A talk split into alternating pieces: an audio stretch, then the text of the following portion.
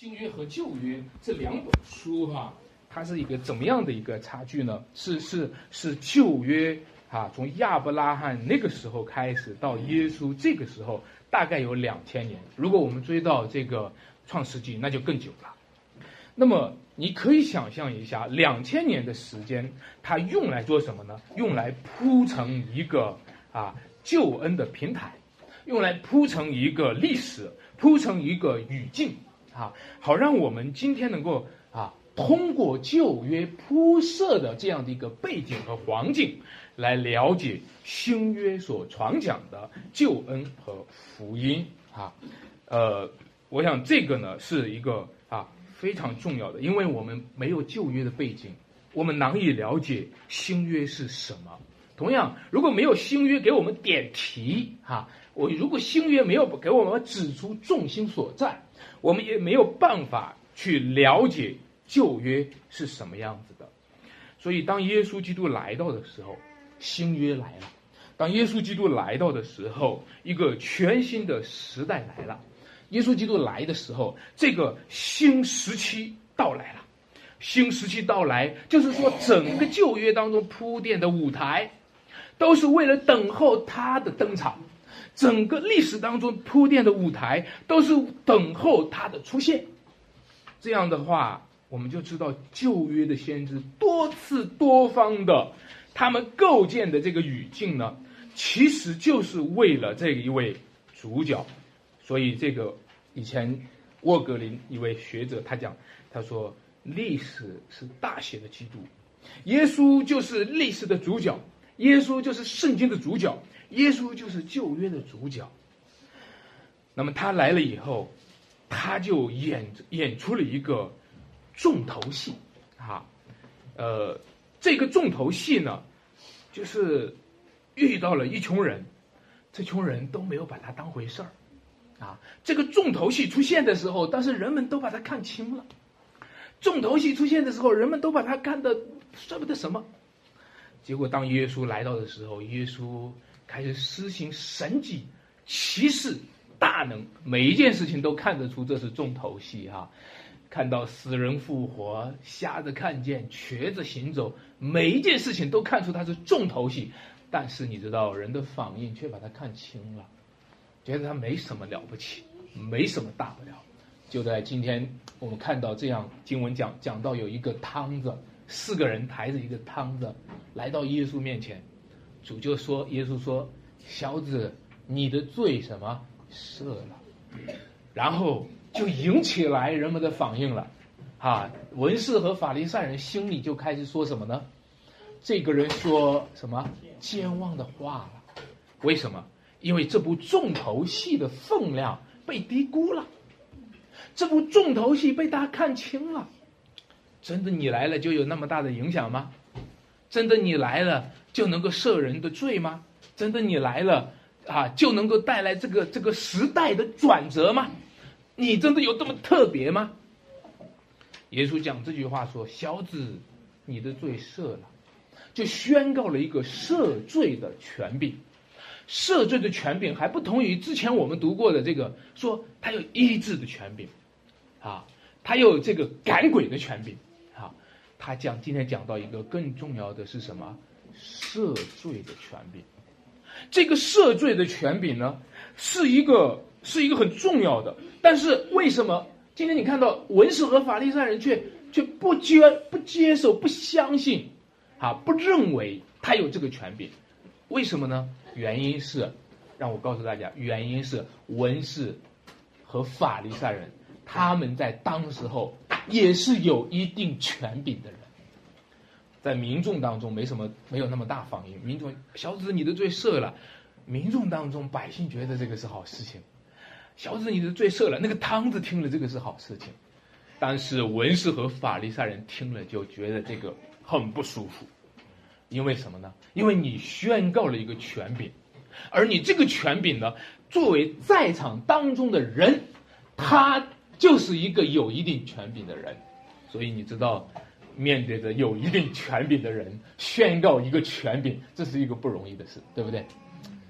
我越来越发现，权柄与权柄也存在旧时期的权柄和新时期的权柄，也存在旧世界的权柄和新世界新世界的权柄，也存在旧约的权柄和新约的权柄，也也叫做旧权柄和新权柄。很多人都在拿着自己的旧权柄而拒绝了新权柄，很多的人。他们都停留在满足在自己的旧权柄当中，把他的旧权柄当做极限，而拒绝了耶稣基督所宣告的权柄。我在前几年，呃，二十多年前传福音吧，在山区传福音的时候，啊，给一个呃，给一个邻居传福音的时候，他回答了一句话，啊，这句话成为一个经很经典的笑话。我说：“你信主吧。”哈，讲得救呀，永生呀。他说：“我还信主，我已经吃上白面了，还信主啊。”我看到这个人啊，为什么他会把吃上白面成为拒绝信主的原因呢？啊，今天我们都吃上白面了，吃这个吃白面和拒绝信主有什么关系呢？因为他已经把吃白面救世界的最高水准当做极限水准。他已经把旧旧社会的旧世代的那个最高的权柄当做极限的权柄。亲爱的弟兄姐妹们，今天你是一个有权柄的人吗？也许今天你有权柄，再过二十年回头这个不算什么，对不对？今天你也住上豪车豪房，也许现在觉得怎么样？再过一段时间它不算什么。我们今天。满足在旧世界的旧权柄，把它当做极限，就不愿意，不愿意啊！面对新约当中耶稣基督学宣告的天国的国权，亲爱的弟兄姐妹们，有钱的人信主比较难，有权的人信主呢也比较难，因为他都把他现在的所有当做是极限，以至于他拒绝了将要来到的。国度，我想那些抬汤子的人和那些法利赛人形成了一个对应，因为圣经讲说，耶稣看见那些抬汤子的人，哈，看见他们的信心，对吧？就对他们说：“小子，你的罪赦。”但是法利赛人呢，去对比是一个什么呢？是必是一个不信的人。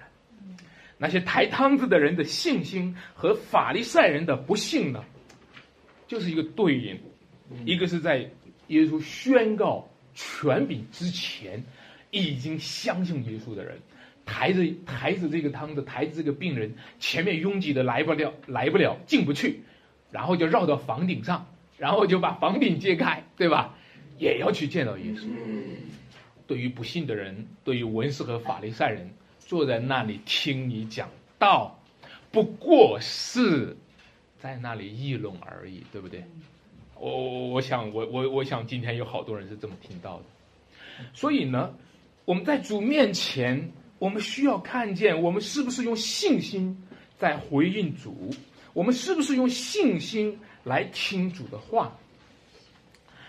如果今天我们若是用信心回应主的话，主说：“小子，你的罪什么赦了，赦罪的权柄。”只有信心能够接受到赦罪的权柄，对于不信的人接受不了。很多的人今天终其一生在罪恶的阴影之下，给他传福音他也不相信，原因是他信不过赦罪的权柄，信不过赦罪的权柄，原因是你信得过死亡的权柄，信不过赦罪的权柄，原因是你信得过毁灭的权柄。信不过赦罪的权柄，是因为你不知道复活的大能，你不知道耶稣是谁，你不知道新时期的到到来，你不知道天国国权对你宣告的意味。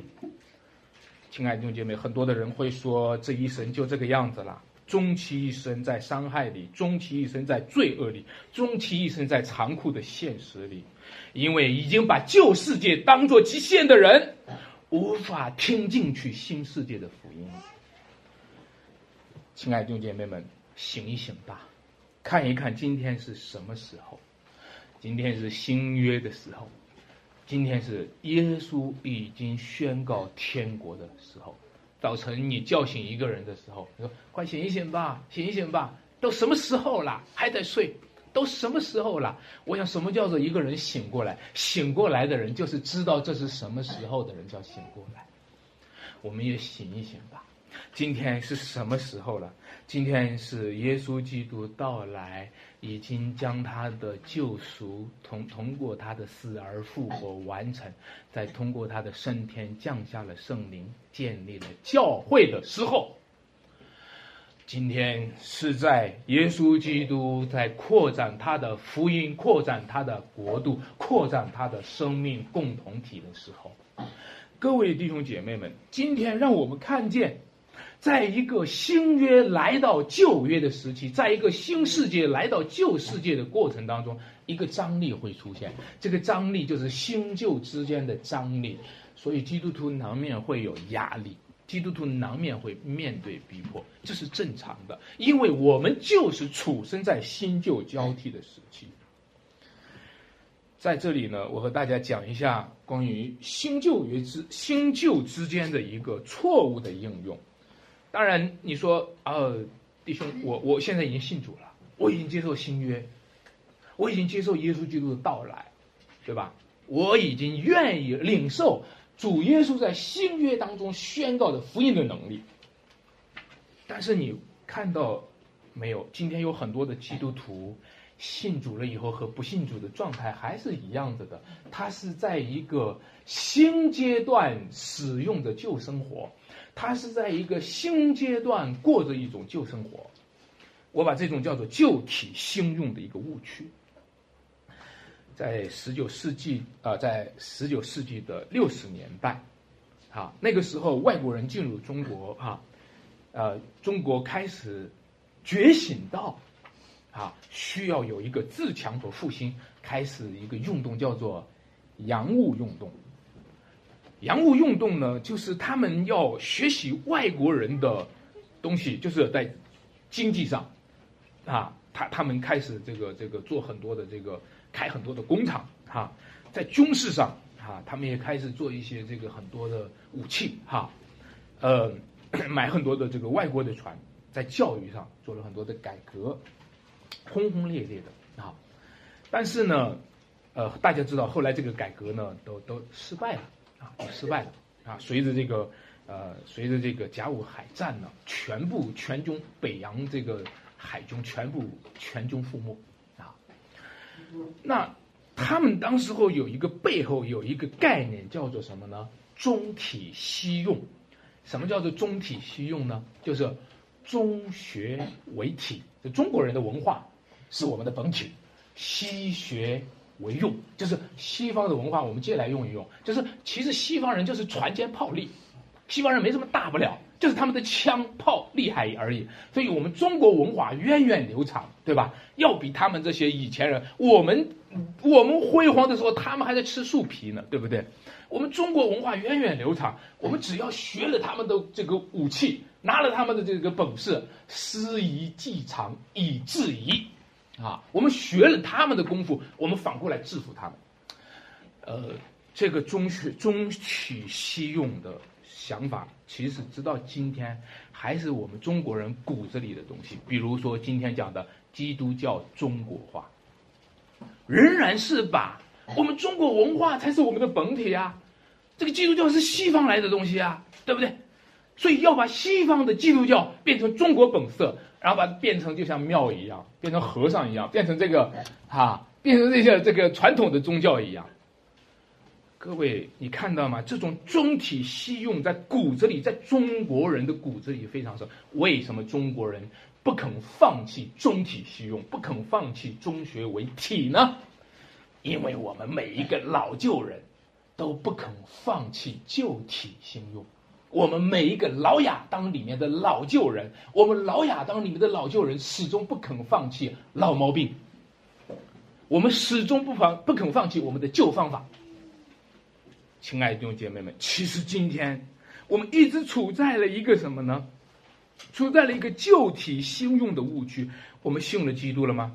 但我们的根还是属于亚当，我们信了基督了吗？我们觉得基督和基督里的身体就是我们的归属吗？我们还是觉得亚当和我们亚当里面的族谱才是我们的归属呢？啊，最近我和我的家人，我跟我的爸妈这个聊了一下，就说，在逼迫的环境当中，我们只能够用属灵里的牵挂来互相牵挂。我们都是弟兄姐妹，我们都是一起彼此祷告。如果不是用属灵里的牵挂，我们在属肉体的牵挂当中，我们就会软弱，我们就会软弱，对吧？我们越是家人，越是亲人，我们越软弱。如果我们今天是在基督里面成为归属的话，我们就能刚强，因为连我们的家人也是弟兄，连我们的家人也在为你祷告。感谢神，今天我们看到吗？我们常常是一个。根属于亚当的状态当中来信靠基督，我们说是信靠基督，其实我们的根是亚当的。那这样的话，在旧体新约当中最明显、最明显、最典型的，也是这一段经文当中提到的，就是大家在医病和赦罪之间，哪一个更重要？各位，你看到耶稣当时候说，或对这个人说，你的罪赦了，或对这个人说起来，对吧？你行走哪一个更容易？当然，这个答案是不同的人有不同的回答的。啊，我告诉大家，其实我们作为一个旧体信用的人，我们的骨子里面是相信医病更重要的。中国人一直以来诊断出来的问题，中国的问题是什么？第一个是穷，所以要改革开放，所以要发展经济；第二个是病，是不是？所以要发展科学，发展医学。这两个问题解决了，我们中国的问题就解决了，是不是？中国人不是一直这样的吗？我们今天所有一切中国推动的方向，不就是解决我们的穷，解决我们的病吗？结果大家发现，发现改革开放四十年了，穷也解决的差不多了，病现在医学越来越发达，是不是？但是我们的罪是比以前更大了，我们的罪是比以前更邪恶了，对不对？今天所遇到的任何事情，不是因为人心比以前更坏吗？我们的问题更大的不是穷，不是病，这一切的根本是我们的罪。所以，比医病更重要的是赦罪。所以，小子放心吧，你的罪赦了，这是主给我们最根本的福音。阿门。阿门。所以，今天我们看到，在一个。在今天所处在的这样一个环境当中，我们第一个，我们在旧体信用上就是一直追求医病。今天信耶稣就是为了医病，而忽略了他更为根本的是他的罪造成了一切。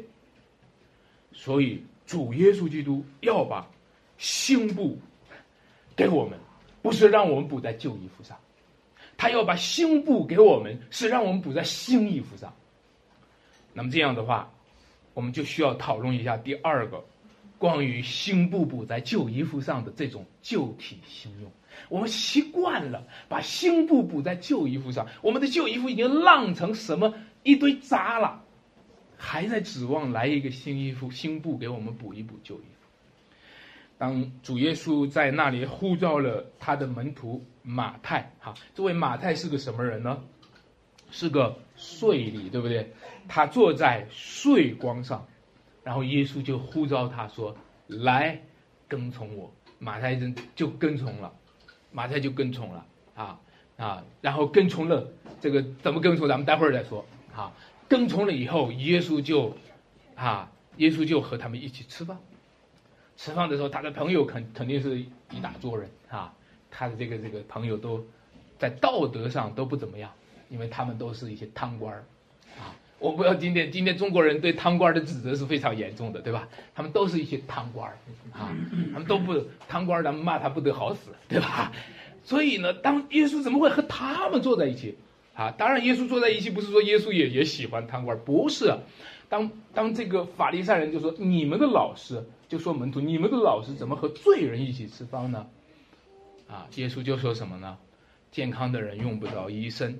有病的人才用得着，人家承认他有病嘛？人家虽然是贪官，还承认他是有病嘛？你你不是贪官，你觉得你好吗？对吧？所以我来不是招义人，我来乃是招什么罪人？那么当耶稣讲这个话的时候，就把一个人的这种旧体心用暴露了，就是这些责备的人都是在靠着自己旧衣服上的补丁在夸口，大家都是旧衣服上补了一块补丁，看看我这是很新的啊。大部分的人讲到自己的义的时候，嘿，我昨天做了一个好事，你知道不？我昨天做了，你昨天那个好事是一个补丁。补在了这里，这个假设一下，大家都知道，几十年前的时候，大家都穿的补丁衣服，是不是？如果几十年前大家都穿的补丁衣服的时候，有一家呢有钱买了一块布，给他补了一块补丁补上了；另一家呢没钱买不起那块布，他这儿的孔呢就露着，出来了有补丁的就笑话什么呢？没补丁的，哈，意思就是什么呢？你比不上我有义。圣经有一句话，我们所有的义都是什么？污秽的衣裳。我觉得结合今天的时代更有意思。你们看到没有？我昨天出去还走到街上看到今天的年轻男孩、年轻女孩，他们常常穿那个破洞的，是吧？那个叫什么服服装的？乞丐服是吧？他们穿着穿这个，意思就是，如果你今天拿着这个补丁要夸口的话，我告诉你，遇到这群咱们现在的年轻人，你就倒霉了啊！人家他不屑于，人家是不屑于补补丁的。我们破浪的真实一点，对吧？我们今天就是要破就破到底，要浪就浪到底。你那是破罐子破摔的时候，这就是这一代人为什么穿衣服这么破？因为这一群人我就破罐子破摔，你那是假冒伪善，你的补丁都是假冒的。各位，我读到我看到这里，我一下看懂了。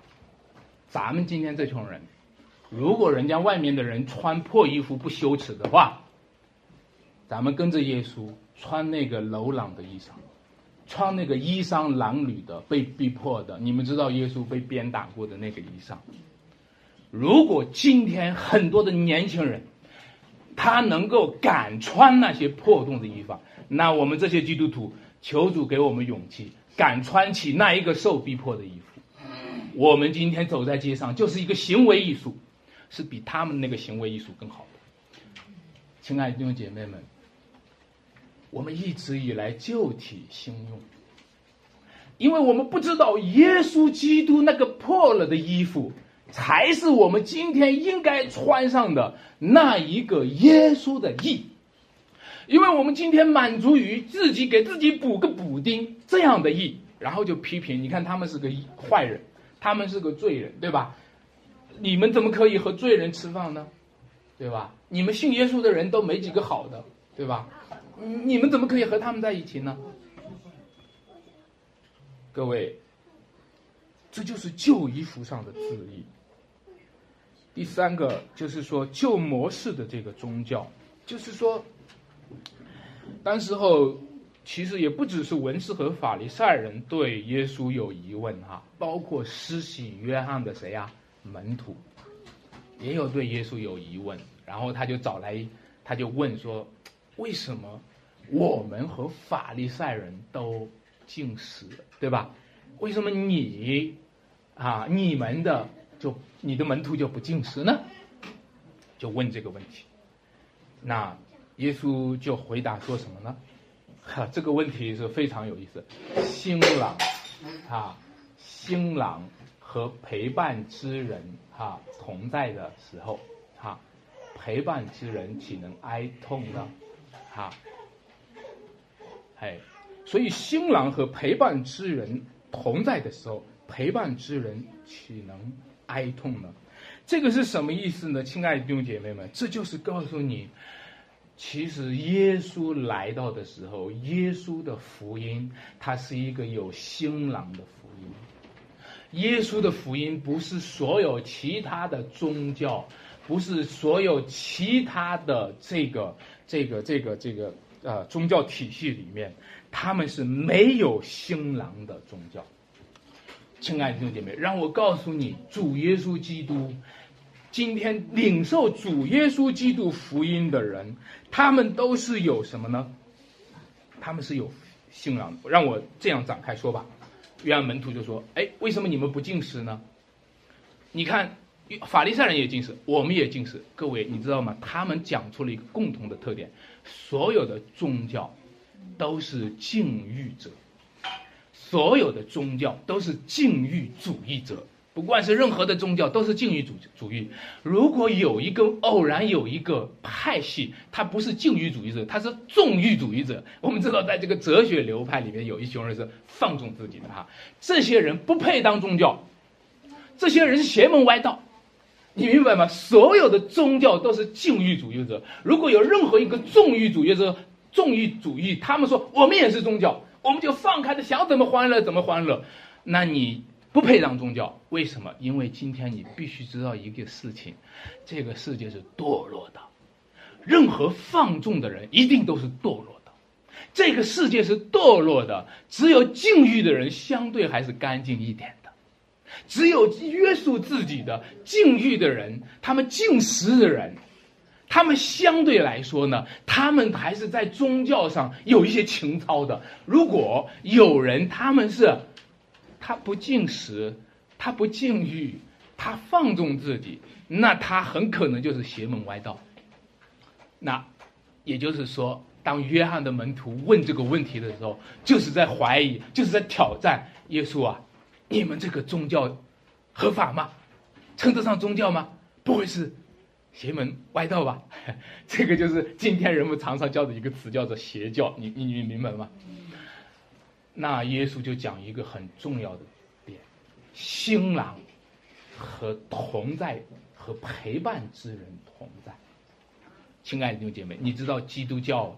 耶稣基督的福音和其他宗教都不一样的，就是新郎和陪伴之人同在。大家跟我重述一次：新郎和陪伴之人同在。这个就是什么呢？这个就是基督信仰、基督福音里面本质的东西。所有其他的宗教，因为没有新郎，没有丈夫，没有丈夫就是寡妇。一个寡妇只能守寡，守寡就只能吃斋。就只能吃素，明白吗？因为没有丈夫，所有的宗教今天都没有丈夫，所以他们只能吃斋。所有的宗教，他们的丈夫已经死了，释迦牟尼已经死了，老子已经死了，所有的宗教，他们的丈夫都已经死了，所以他们必须要守孝，必须要守灵。但是唯有基督，他死了，他又复活了。他是新郎，他长新不旧。这位新郎要更新全世界，这位新郎要更新属于他的百姓。每一个人在基督里，他就是什么新造的人。所以今天我们是和新郎陪伴的人，今天我们是婚礼上的人。亲爱的弟兄姐妹们，所以今天我们是在不是在旧模式里面相信一个旧宗教，我们今天乃是要迎接新的福音。所以我我想提醒各位，不要小心我们的老旧人、老状态、老亚当的生命占据了我们。我们今天已经进入新时期了，还在老旧人里面。我我总发现一个很难的东西，就是说。一个是旧体新用当中，一个就是自我主体。这个自我主体很难拿掉，以自我为本很难拿掉。我我听到好多的基督徒，他们都这么评价自己，开始评价的自己。大家也知道，圣圣经上讲说，人都是什么人呢？罪人，对吧？每一个人很容易为自己辩护。我这个人呢，啊，呃，哪里都好，就是这一点不好，啊。后来呢？咱们说咱们是罪人哈，哦，是这样是吧？哦，我知道我这个人呢，呃，这个哪里都不好。不过我还有一个好处啊啊！你会看到我们不断的为自己为本，以自己为本的去辩护，因为一当自我翻盘了，什么都不是了，对吧？所以自我一直是我们的主体。我们就是一个以自我为中心、以自我为主体的人，就是一个旧体新用的人。今天基督教的福音不过是补充补充我这个旧衣服而已。那为为什么要信主啊？我为什么我今天无聊嘛、空虚嘛，到基督教里面坐一坐嘛？我为什么要信主呀？我今天活得苦嘛、活得累嘛，到基督教里面补充补充能量，喝一点心灵鸡汤。各位，如果你不是彻底被颠覆的，你如果不是被彻底被批评的，如果你不是被彻底被否定的，如果你不是全然败坏堕落的罪人，死在最终，你就不会得到上帝无条件的恩典。如果我们不是彻底的悔改，我们就不能够彻底的接受上帝的恩典，将我们颠覆方状，使我们成为一个新造的人。让我继续来讲第三点，关于脱旧更新的人士。若有人在基督里，他就是什么新造的人。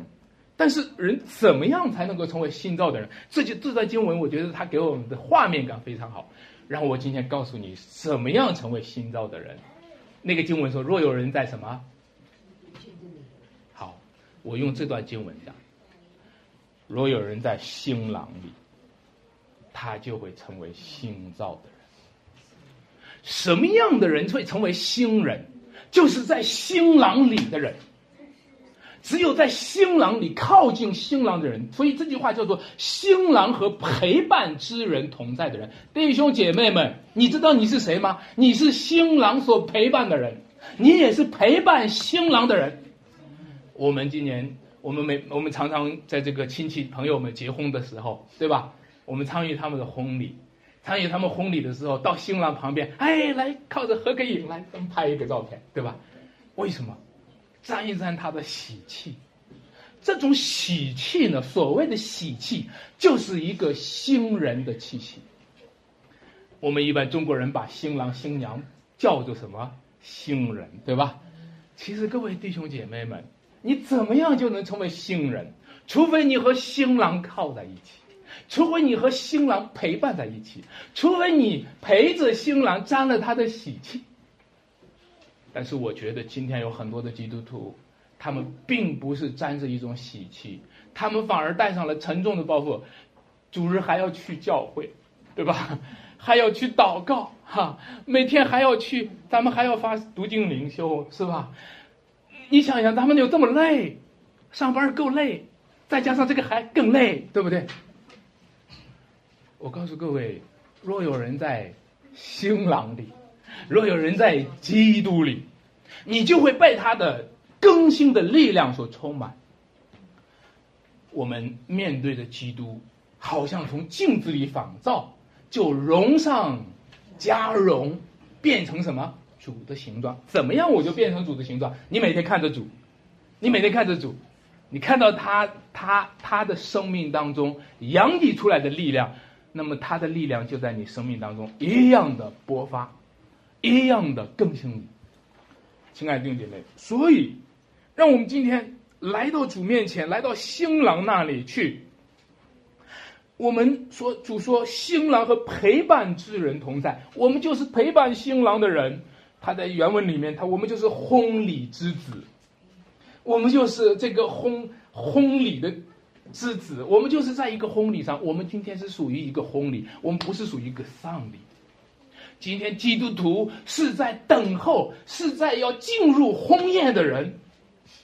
今天基督徒应该充满平安喜乐，原因就是什么呢？上帝，他在他儿子的婚宴上要迎娶我们，但是新郎有一天要离开他们，离开我们。哇，这一段经文，耶稣讲的真是，他说，但是日子将到，他说新郎和陪伴之人同在的时候，陪伴之人岂能哀痛呢？但有一天时间到了，新郎要什么离开他们，那时候他们就要什么？进食了。有一天，新郎要离开他们。亲爱的弟兄姐妹们，你知道吗？新郎离开我们的时候，那个时候新娘来等候新郎的时候，新娘在守候新郎的时候，产生了一种思念的速记，这就是进食。旧约有一个词叫做“思念的速记”，当他的新娘对他的新郎。更加的去思念的思念的时候，我告诉大家，思念有一个好处，思念有一个好处就是炼尽我们心中的杂质。好，一个人许配了这个新郎新娘许配了婚姻，但是要等一段时间，在等候那一段时间当中的思念，是最纯洁的，是最纯洁的，因为他不会不是胡思乱想，他心里是有目标的，对吧？他是专注于一个人的，他是比不在他跟前还更想他、更爱他的，对吗？在那个时候，他的思念是更加崇敬的，所以主有一段日子要离开他们，主耶稣基督被钉在十字架上。死了，复活了，升天了，要离开他们，要让每一个基督徒在与他同死同活当中来炼尽自己的生命。我们今天在等候主来的时候，受逼迫的时候，我们更加想念主来。我们最近都看到成都的一批太太们思念他们的丈夫，不断的写下他们的思念。谁敢说这些思念里面有杂质？谁敢说他们这里面爱里面不是崇敬的？谁敢说这一段时间的情书不是超过了我们今天的记录的呢？今天有多少人能够拿出他的情书来，能够与这一段时间这些太太们思念他们在监狱当中的丈夫，他们的情书写得更美呢？亲爱的弟兄姐妹们，耶稣基督他要离开我们一个阶段，让我们去思念他。让我们有一个专一清洁的心，让我们更加悔改。我们没有珍惜他同在的时候，让我们更加的后悔懊悔当初我们与完全可以有机会做得更好。各位弟兄姐妹们，我感谢上帝，今天这间教会还在聚集，我也不知道。这个具体的新郎离开我们，会不会在我们中间更进一步的展开？但是，但是我们现在就珍惜吧，我们现在就珍惜吧。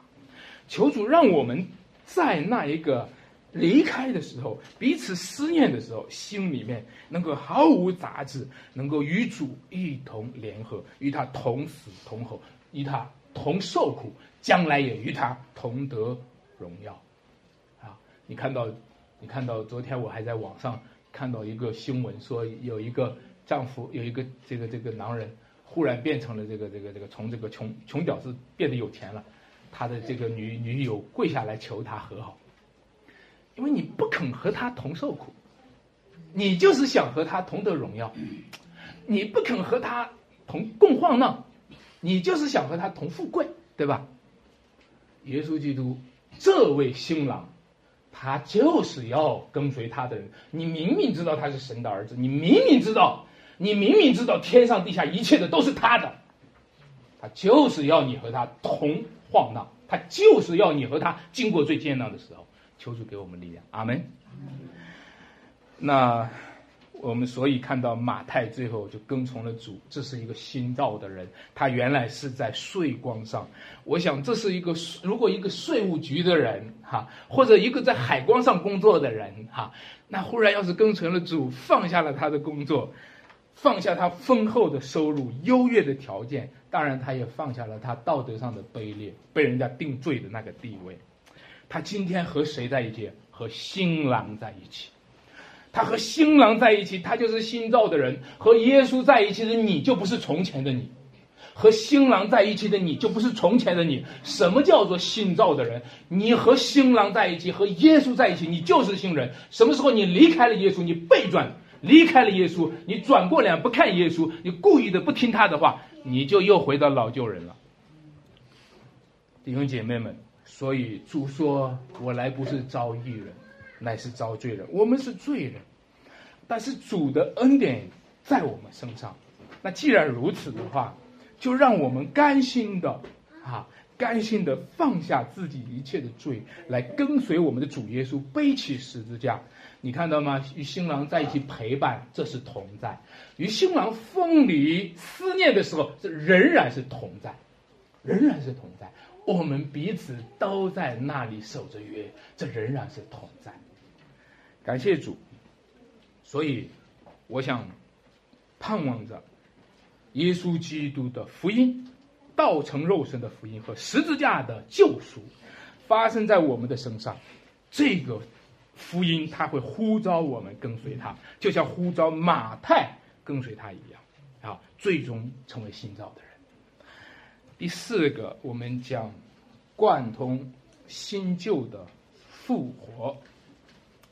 我们一直在讲更新，说若有人在基督里是新造的人，也讲说我们要不断的更新，一天新似一天。外体虽然毁坏，一天新似一天。其实更新的话题并不是一个喜新厌旧的话题，更新的话题并不是说，并不是说让我们抛弃我们的啊故乡啊啊故人啊，更新并不是说让我们和我们的老朋友。呃，这个书人，其实更新，它是在讲，你先从悔改更新，你还是你，你还是你，但是你悔改以后，你你就成为新的你了。我们是从悔改开始更新的，我们是在基督的死和复活上有份开始更新的。如果你在基督里成为新造的人。你将会发现，上帝会更新你的过去，上帝会更新你拥有的传统，这是我们这间教会职堂上的一个信念，就是我们相信，包括中国文化，包括我们的祖先，包括我们的父母，包括我们家乡，上帝可以借着福音里对你的更新而更新他们。这是我们相信的，就是说，亲爱的弟兄姐妹们。我们需要从悔改而来的整合。你看到这句话，他是说，没有人把新布补在旧衣服上，对不对？也没有人把新酒装在什么旧皮呃皮带里，唯独把后面说，唯独把什么新布补在了什么新衣服。哎，我想新布新衣服还需要补个新布哈？其实按理来说是不需要的，对不对？其实我告诉大家，其实这就是更新。我们这些旧人被更新以后，你还是你，你还是你。我我我不我我呃，因为我们都发现信耶稣以后就会不不和以前的人来往了，不和以前的朋友来往了。其实这这需要更新，需要更新，因为我们信耶稣以后，我们被更新以后，我们希望再更新他们，我们还要和他们来往。啊，那么这个过程当中，我们希望能够新布补在新衣服上，我们不是希望把新布补在旧衣服上。啊，那我信主了，然后我又和我旧朋友去了，和他们一去，他们就又要搓麻将，又要抽烟喝酒，上酒吧，又要去那个，哦，那那搞没法搞，因为你这样一搞，又成了新布补在了什么旧衣服上了，对吧？没法跟他们干，这这跟他们一一来就是搞这个，所以各位弟兄姐妹们。我们需要坚持的是心不补在心里上。任何的人，包括今天中国政治改革当中多年来的困境，就是老是想把心不补在旧衣服上。但这节经文讲一句话，他说：“心不补在旧衣服上，就会什么破坏的更大，破裂的更深。”连我们教会当中也一样，在成长过程当中，心不补在旧衣服上，我们将面临更大的破裂。所以今天你看到吗，亲爱的弟兄们，唯独一条路，就是心不补在旧衣服上。呃，对不起，心不补在什么新衣服上？新衣服上，这就是一个新旧的一个整合。这个新旧的整合呢，其实你知道，圣经上有一段有一段话哈。是比较难解的。有一段话，他说：“耶稣这么讲，凡是文士受教做天国的门徒，记得吗？就好像一个家主从他的仓库里拿出什么新旧两样的东西来，告诉大家，这个什么意思呢？这就是新布补在了新衣服上，就是说你一切的旧资源开始变活了。在经圣经当中最典型的就是保罗。”保罗就是文士受教做天国的门徒，对吧？保罗是开始从他信主以后把整个旧约打通的人，从他信主以后，他把整个旧知识打通的人。亲爱的弟兄姐妹，你知道吗？如果你以前有你的积累，你需要把你的积累首先放下，让天国为本。如果你以天国为本，不是把你的旧知识为本，今天大家来到这一间教会是一个新的教会，我知道对多少人可能会带来一些挑战。有一些东西是不适宜的，对吗？但是你需要放下你的旧东西，你需要放下来，因为你需要让新布、新衣服为本。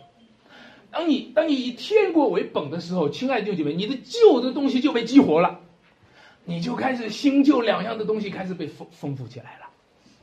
那，然后让我再讲另外的一处经文，在路加福音第五章呢，他曾经扩展了这样的一个，就是说这个经文，他说，嗯，讲完这个，没人把新酒装在旧皮袋里，是吧？他就后面又加了一句话，他说，没有人喝了陈酒，又很想喝什么新酒，总是说什么陈的好，啊。陈的好，刘弟兄比较对这个有有在行一点。陈酒应该是更香的，对不对？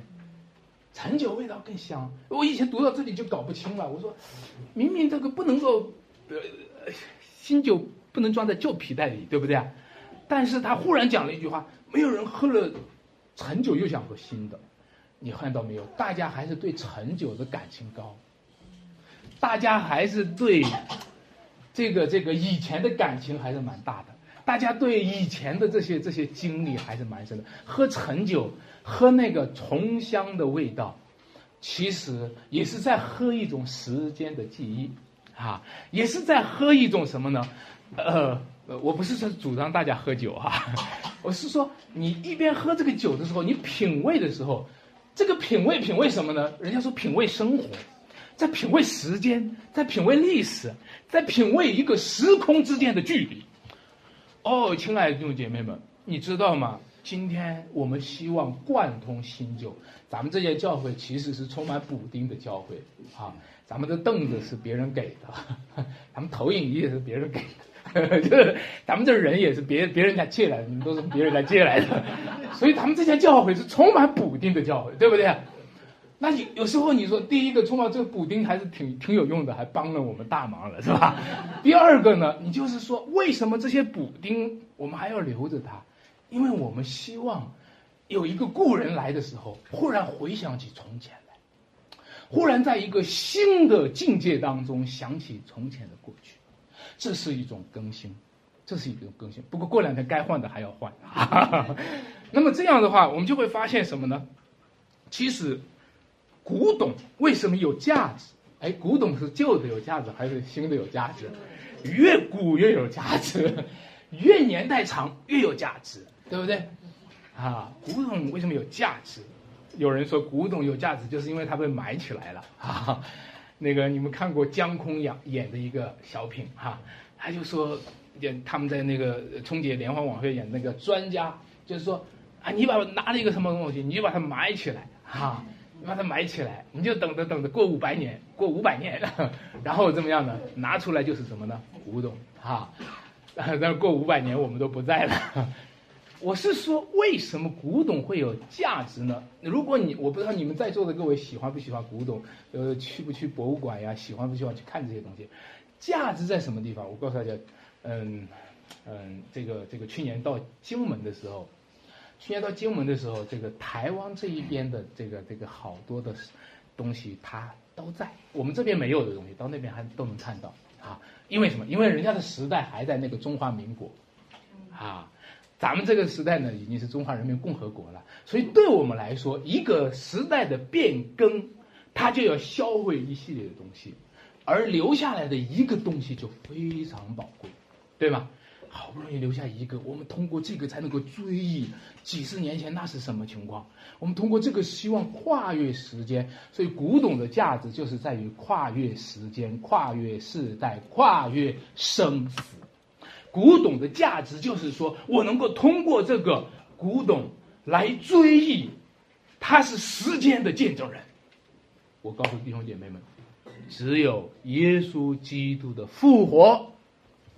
他穿越了时间，他穿越了世代，他穿越了生和死，真正的能够整合新的和旧的，是复活。我猜秦始皇现在要是复活了的话，秦始皇一定会找，哎，这个都是我的江山，你们干什么呀？干什么呀？对不对？如果任何一个皇帝现在要是复活了的话，干什么？这这这都是我家的啊！啊！但是主耶稣真的复活了。他是万王之王，他正在告诉这个世界，他正在借着教会告诉这个世界，这是他家的。世界每一个地方是他家的，他才是真正的君王，一切的君王不过是他的影子。亲爱的弟兄姐妹们，复活就整合了新旧，天上的、地上的所有的都在基督里要什么同归于一。那既然如此啊，我我我对想起来那个有一个大情景叫中国流行杯啊，在在。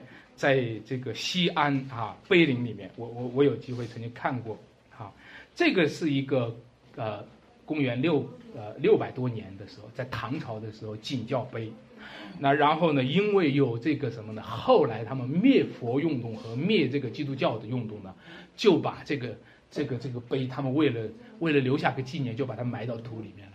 大概在明朝还是什么时候又被挖出来啊？又被挖出来。亲爱的弟兄姐妹，其实。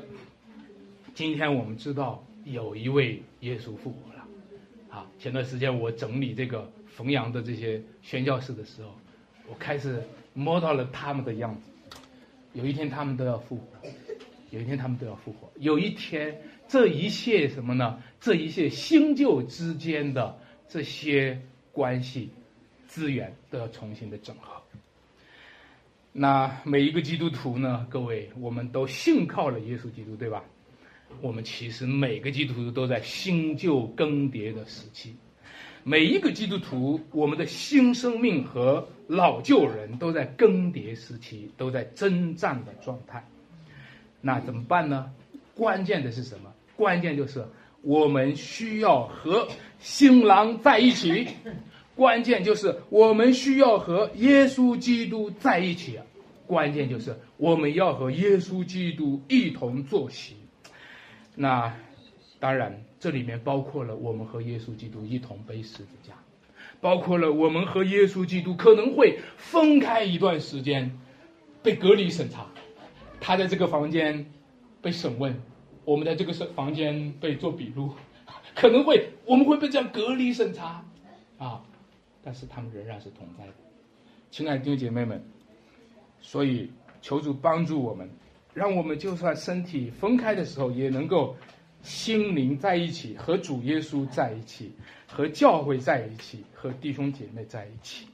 啊，在今天我们的职堂也是新旧更迭期，我们求主帮助我们，也适应这一切新的啊新的事情，来挑战我们里面属于老旧老旧人的一些成分。求主帮助我们，能够在基督里面。被更新、被整合，而充满上帝的力量。好，我们我们一起来祷告。